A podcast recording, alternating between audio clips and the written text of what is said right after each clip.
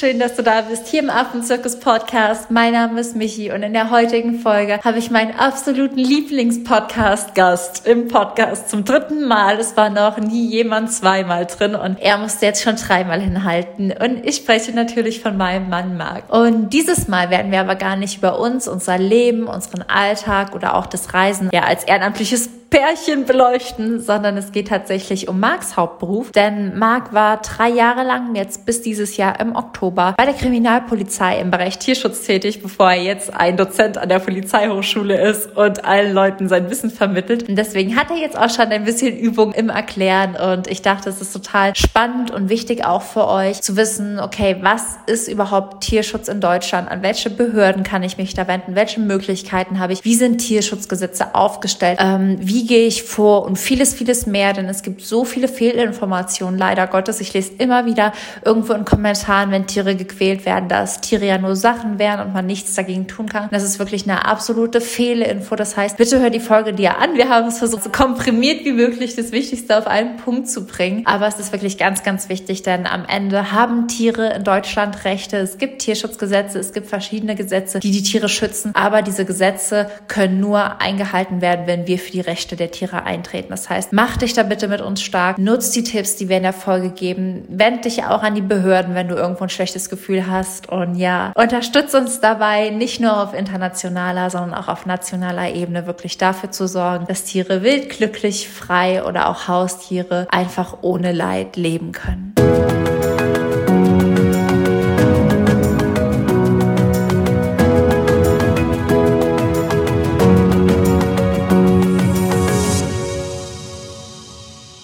Mega cool. Schön, dass du erstmal hier bist, Marc. Es ist das dritte Mal und diesmal aber wirklich ja zu einem anderen Thema. Das heißt zu einem Thema, wo du auch eher Experte bist und ja auch in unseren Tier- und Artenschutzseminaren immer diesen Part des deutschen Rechts und wie man sich auch in Deutschland für Tiere stark machen kann, übernimmst. Und ich werde auch direkt reinstarten mit einem der größten und vermutlich auch falschesten Vorurteile, die es gibt. Denn Immer wieder ist es so, dass ich beobachte, dass Menschen sich stark machen wollen für Tiere und dann liest man unter solchen Posts, wo Tiere gequält werden, da kannst du eh nichts machen, denn in Deutschland sind Tiere Sachen. Und da kannst du ja jetzt einmal drauf eingehen, ob das wirklich so ist, dass Tiere in Deutschland wirklich als Sache betrachtet werden und man im Prinzip überhaupt nichts machen kann, wenn man sieht, dass Tiere gequält, misshandelt, schlecht behandelt oder oder oder werden. Ja, das Wichtigste auf jeden Fall schon mal vorab ist, dass ähm, Tiere in Deutschland keine Sachen sind. Das ist bereits seit 1990 geregelt. Im bürgerlichen Gesetzbuch im Paragraph 90a steht eben entsprechend drin, dass Tiere keine Sachen sind und durch besondere Gesetze geschützt werden. Das würde jetzt den Rahmen von dem Podcast ähm, überschreiten, um jetzt alle Gesetze einzeln aufzuführen,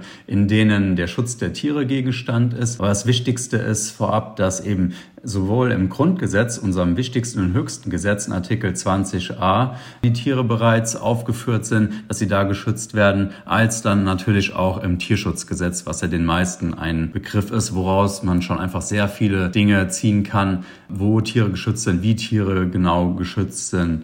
Das sind so, ist das größte Gesetz, das die meisten auch einfach kennen. Dann gibt es natürlich noch viele Landesgesetze und Landesverordnungen und Spezialgesetze, wie zum Beispiel für Hunde. Und auch im Fischerei- und im Jagdgesetz wird der Schutz verschiedener Tiere mit aufgeführt. Und es gibt noch viele mehr. Magst du einmal sagen, trotzdem, was so die Grundlage vom Tierschutzgesetz ist? Weil ich glaube, das ist dann vielen überhaupt nicht bewusst, dass im Tierschutzgesetz jetzt nicht drin steht, dass es Sachen sind, sondern was ist denn so ganz grundlegend da geregelt? Also was sind so die wichtigsten Punkte, dass wir auch wissen, wissen, was ist wichtig für uns. Also so der leitende Satz des Tierschutzgesetzes ist eben, dass Tieren ohne vernünftiger Grund keine Schmerzen, Leiden oder Schäden zugefügt werden dürfen. Und das kann auch sehr weit ausgelegt werden. Das bezieht sich zum einen darauf, äh, zum Beispiel in der Haltung, dass Tiere zum Beispiel nicht in sehr engen Räumen gehalten werden kann, weil das eben zu Leid und auch Schäden und Schmerzen führen kann. Natürlich auch insbesondere der, der Angriff auf Tiere, das Verletzen von Tieren und nicht zuletzt auch das Töten fallen natürlich auch darunter. Der Zusatz natürlich, der äh, mit aufgeführt ist, ohne vernünftigen Grund, eröffnet es dann zum Beispiel dem Menschen, Tiere als Nahrungsquelle zu töten, hat dann aber in der weiteren Ausführung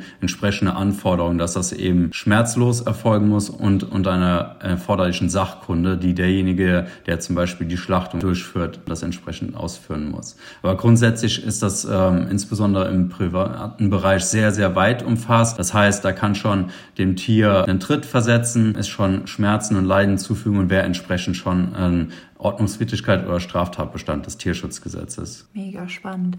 Und was sind so typische Be Beispiele vielleicht auch aus deinem Alltag? Du warst ja wie lange? Drei Jahre in der Krippe im Tierschutzbereich tätig. Äh, was waren so typische Beispiele aus deinem Alltag, wo du auch sagst, das sind typische Fälle und das sind auch Fälle, die man echt unbedingt anzeigen muss? Typische Fälle sind natürlich die, die immer wiederkehrend und häufig auftauchen sind. Und das sind oftmals Sachen, wo Nachbarn eben feststellen, dass der Nachbarshund, die Nachbarskatze schlecht behandelt wird. Das heißt, das Tier wird mit der Leine die Treppe runtergezogen, weil es nicht nachkommt. Oder äh, wenn es nicht schnell genug geht, wird ihm ein Tritt versetzt. Oder man sieht dann durchs Fenster, wie das Tier am Nacken gepackt und geschüttelt wird, weil es scheinbar nicht das macht, was es soll. Das sind hier schon Dinge, wo man echt hellhörig werden sollte, wo man die Augen aufmachen sollte. Man denkt, okay, das äh, fügt dem Tier Leid zu.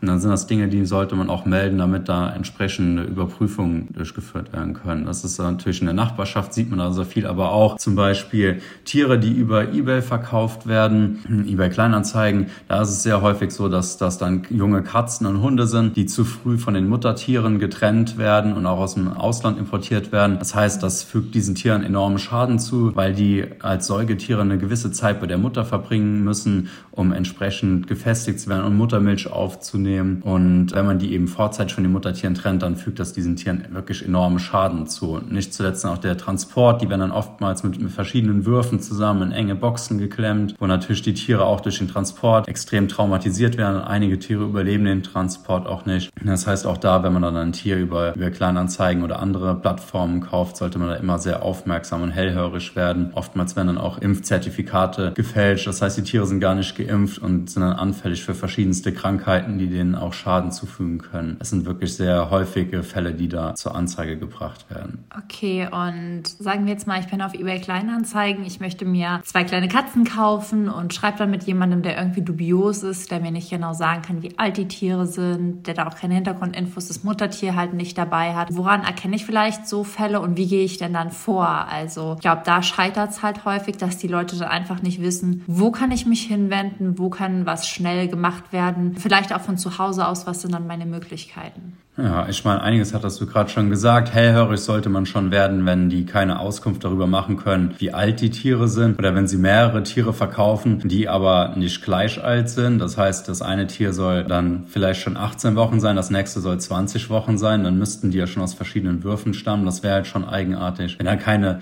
Auskunft zu den Eltern gemacht werden können oder generell zur Herkunft, wenn er sagt, ich habe das Tier jetzt erst seit zwei Wochen, ich weiß aber nicht, wo es herkommt, aber ich komme nicht klar, möchte es weiterverkaufen, das ist auch schon schon immer sehr dubios. Und auch wenn dann so Übergaben der Tiere an einem Rastplatz, auf einem Parkplatz gemacht werden sollen, das ist auch immer verdächtig, weil normalerweise sollte man als Kaufinteressent immer auch die Möglichkeit haben, zum Beispiel die Elterntiere sich selber anzuschauen, zu schauen, wie hat das Tier vorher gelebt. Das sind halt Punkte, wo man aufmerksam sein sollte. Generell, wenn man dann auch den Verdacht hat, hier könnten Tiere zu Schaden kommen oder man hat auch irgendwas beobachtet, dann gibt es da verschiedene Anlaufstellen. Zum einen natürlich die Polizei, insbesondere wenn man es nicht genau zuordnen kann, wer zuständig ist. Dann ist die Polizei immer zuständig oder kann diese Information an die zuständigen Stellen weiterleiten. Die meisten Bundesländer bieten hier auch die Möglichkeit einer Online-Anzeige an. Das heißt, man kann das auch bequem und ohne Stress von zu Hause machen, geht auf die entsprechende Plattform, füllt alles aus und sonst kann man so Hinweise auch immer an die Veterinärämter schicken. Umgekehrt schicken die es dann auch weiter an die Polizei, wenn die zum Beispiel da die Zuständigkeit sehen. Veterinärämter sind insbesondere auch bei der Polizei mit involviert, wenn wir Kontrollen vor Ort durchführen, ob die Tiere entsprechend gehalten werden, ob die Schäden haben, wenn zum Beispiel ein Angriff auf die Tiere beobachtet wurde. Und sonst können auch die unteren Tier- und Artenschutzbehörden als Ansprechpartner dienen. Auch die haben ja in der Regel eine E-Mail-Adresse oder Telefonnummern im Internet, die man finden kann. Dann kann man sich mit denen gerne in Kontakt setzen. Mega gut. Das heißt, wenn du einen Giftköder findest, wenn du irgendwie das Gefühl hast, da ist ein illegaler Handel, hier stimmt was nicht mit der eBay-Kleinanzeige, mein Nachbar geht nicht gut mit seinen Tieren um oder keine Ahnung, irgendwas, wo du einfach das Gefühl hast, hier geht es den Tieren nicht gut. Es gibt wirklich so viele Anlaufstellen, wo du dich hinwenden kannst, egal ob von zu Hause, über eine Online-Anzeige, über einen Anruf oder dass du hinfährst. Aber es gibt viele Möglichkeiten. Und das Wichtigste ist auch, diese Tiere haben Rechte, die sie einfach nicht selbst vertreten können. Und deswegen müssen wir dafür eintreten und dafür einstehen stehen. Und es gibt ja nicht nur das Tierschutzgesetz. Ich würde noch ganz kurz gerne auf Artenschutz auch eingehen, weil das war ja ein Fall, der uns letztes Jahr begleitet hat mit unseren Kaulquappen.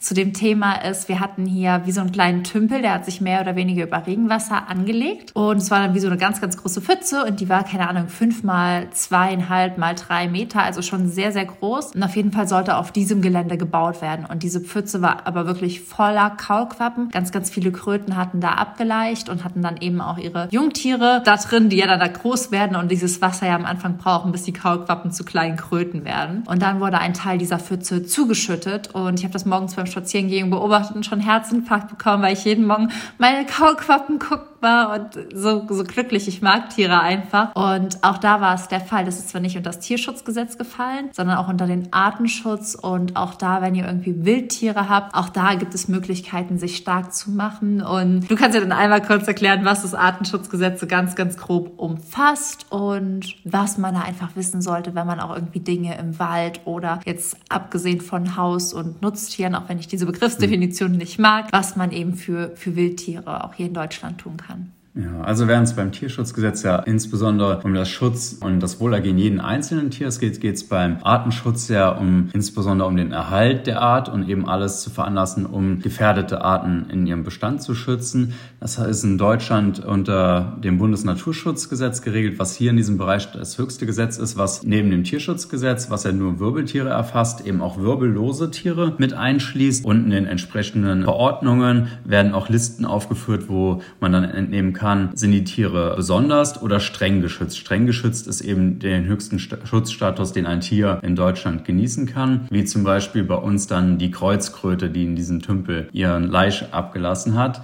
Und die sind eben auch so geschützt, dass man, während eben ging es ja um Leid und Schmerzen im Tierschutzgesetz, hier diese Tiere, die besonders und streng geschützt sind, dürfen auch nicht beunruhigt, verfolgt werden oder gefangen werden. Das heißt, die genießen auch einen höheren Schutz. Und das ist dann einfach tatsächlich so, dass wir, wir haben dann gesehen, der Graben wurde zugeschüttet. Der erste Anlass ist, den ihr auch immer gehen solltet, redet mit den Leuten einfach. Das war jetzt bei uns leider nicht so fruchtlos. Die haben nicht auf äh, unsere Ansprache reagiert. Und weil ich hier beruflich nicht zuständig bin, wo wir wohnen, habe ich mich an die zuständigen Stellen gewandt. Die haben das vor Ort überprüft und dann entsprechend auch festgestellt und dann dieser Firma eine Untersagung ähm, erteilt, eine Anzeige gefertigt. Das heißt, die durften nicht mehr weiter zuschütten und haben die Anzeige bekommen. Und es ging ja uns darum, weil das Wasser schon so wenig war. Wir hatten die Angst, dass diese Tiere möglicherweise nicht mehr schlüpfen können. Und deswegen hatten wir uns mit der unteren Artenschutzbehörde äh, zusammengesetzt, mit denen gesprochen und hatten dann ähm, die Lösung gefunden, dass wir diese eben in entsprechend großen Aquarien mit Erde schlüpfen lassen, bis sie halt dann von der Kaulquappe zur Kröte wurden, um sie dann auszusetzen. Und so konnten wir die eben alle retten und alle konnten dann am Ende, als sie dann groß genug waren, wieder in die Wildnis zurück. Wichtig ist hier nur, weil diese Tiere so geschützt sind, dürfen wir die ja auch selber nicht fangen. Das heißt, wir mussten uns diese Sondergenehmigung der Artenschutzbehörde mhm. holen, weil sonst läuft man hier Gefahr, auch wenn man es eigentlich gut meint, sich selber strafbar zu machen. Das heißt, redet da mit den Behörden, die sind ja immer sehr aufgeschlossen und hilfsbereit und dann war es dann eben so möglich, hier für diesen Einzelfall diese Lösung mit den zuständigen Behörden zu finden, weil einfach schon so viel zugeschüttet war, dass das Restwasser Gefahr lief, auszutrocknen. Mega gut. Und was mache ich dann jetzt, wenn ich das Gefühl habe, da ist vielleicht ein Tier, was meine Hilfe braucht? Wo kann ich den Schutzstatus einsehen? Gibt es dann Listen in Deutschland, die ich mir anschauen oder woran ich mich wenden kann? So ein Link für uns oder einen Tipp? Also man kann natürlich zum einen sich die Arbeit machen und in die Bundesartenschutzverordnung reinschauen, in die Anlage 1 und 2, da sind die Listen aufgeführt. Das sind relativ lange Listen, aber man kann auch zum Beispiel auf www.visia.de den Links folgen und da gibt es dann eine entsprechende Suchform und da kann man dann den Namen des Tiers eingeben, findet bei den meisten Tieren sogar ein Bild, das hinterlegt ist und dann einen entsprechenden Schutzstatus, über welche Gesetze die Tiere entsprechend geschützt sind. Genau, darauf wollte ich hinaus. Das heißt, wenn ihr irgendwas hier auf nationaler Ebene habt, dann schaut super gerne bei Visia rein. Ich werde euch das auch in die Show Notes packen. Wenn ihr aber auch den, den Gefährdungsstatus von internationalen Tieren oder Tieren weltweit abfragen möchtet, bietet sich da immer die IUCN an. Aber die ist, sage ich mal, deutschlandweit jetzt nicht so gut aufgestellt. Deswegen empfiehlt sich da wirklich auf die deutsche Seite zurückzugreifen. Und zum Abschluss hast du noch irgendwelche Tipps oder Tricks, irgendwas, was du so, wenn du jetzt schon als Polizist so eine kleine Hörerschaft Botschaft hast, uns mit auf den Weg geben magst. Was könnte eure Arbeit dann erleichtern und unterstützen? Was kann jeder Bürger tun, damit wir uns gemeinsam mehr für Tiere stark machen und da auch wirklich Hand in Hand mit den Behörden arbeiten? Ja, ich denke, wichtig ist es einfach, Augen und Ohren offen zu halten und die Scheu zu verlieren vor den Gesprächen oder den Kontaktaufnahmen mit den Behörden. Da will einem keiner was Böses, die sind auskunftsbereit und wenn die nicht sofort eine Auskunft geben können, weil man zum Beispiel am Wochenende nur im Wechselschichtdienst Leute erreicht, dann können die sich informieren und die Anzeige an die zuständigen Stellen Stellen weitergeben. Macht da bitte Gebrauch von, wendet euch an die Polizei, das Veterinäramt oder unsere Natur- und Artenschutzbehörden. Macht da auch gerne von den E-Mail- oder Online-Anzeigen Gebrauch oder telefonisch. Das heißt, die Hemmschwelle darf da sehr niedrig sein. Ihr könnt euch einfach da melden, selbst wenn ihr euch unsicher seid. Immer wenn ihr schon das Gefühl habt, ah, da krummelt mein Bauch, ich habe ein komisches Bauchgefühl bei der Sache, dann ist das eigentlich schon ein gutes Indiz dafür, dass man vielleicht mal nachhören sollte. Genau. Also scheut da nicht, ihr werdet ernst genommen. Am Ende ist es wichtig, ja, wirklich sich für die Tiere stark zu machen, auch für die Rechte einzutreten, eine Stimme zu geben. Kein Tier kann selbst zur Polizei geben und eine Anzeige machen. Und deswegen brauchen wir dich und deine offenen Augen und deine offenen Ohren. Und auch an der Stelle danke an Maki, der sich hier im Podcast in den verschiedensten Rollen und Variationen zeigen muss. Und da für alle, die die anderen Gespräche mit uns gar nicht gehört haben, die gingen jetzt gar nicht so über Tier- und Artenschutz und auch deinen Beruf, sondern eher über das Privat Private. Das heißt, wenn ihr uns jetzt sympathisch fandet, könnt ihr auch noch da reinhören. Und ansonsten werde ich euch alles Wichtige in den Show Notes verlinken. Ihr findet da alles. Und wie gesagt, bitte, bitte, bitte helft auch mit hier auf nationaler Ebene Tierschutz zu unterstützen. Es muss nicht jeder nach Afrika reisen können. Es muss sich das nicht jeder sich antun oder seinen Urlaub dafür opfern, in Anführungszeichen, auch wenn ich das zum Beispiel anders betrachte und sehr, sehr gerne vor Ort bin. Aber Tierschutz beginnt bei dir zu Hause. Tierschutz beginnt da, wo du Augen und Ohren offen hältst, nachhaltiger konsumierst und einfach Hand in Hand mit den Möglichkeiten und Hebeln arbeitest, die wir haben, um Tiere zu schützen.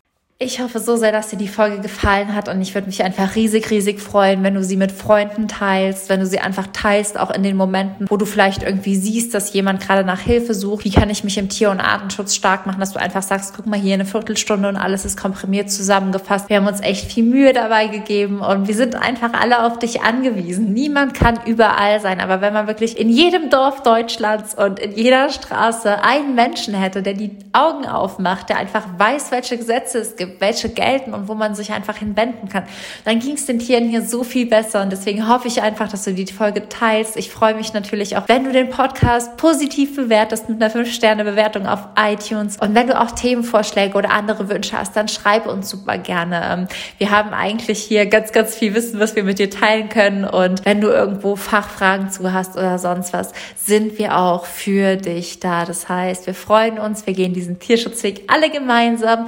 Und in dem Sinne sende ich dir jetzt eine große, große Herzensumarmung. Danke, dass du deine Stimme nutzt, um dich für Tiere stark zu machen. Und bis nächste Woche. Alles, alles Liebe. Deine Michi.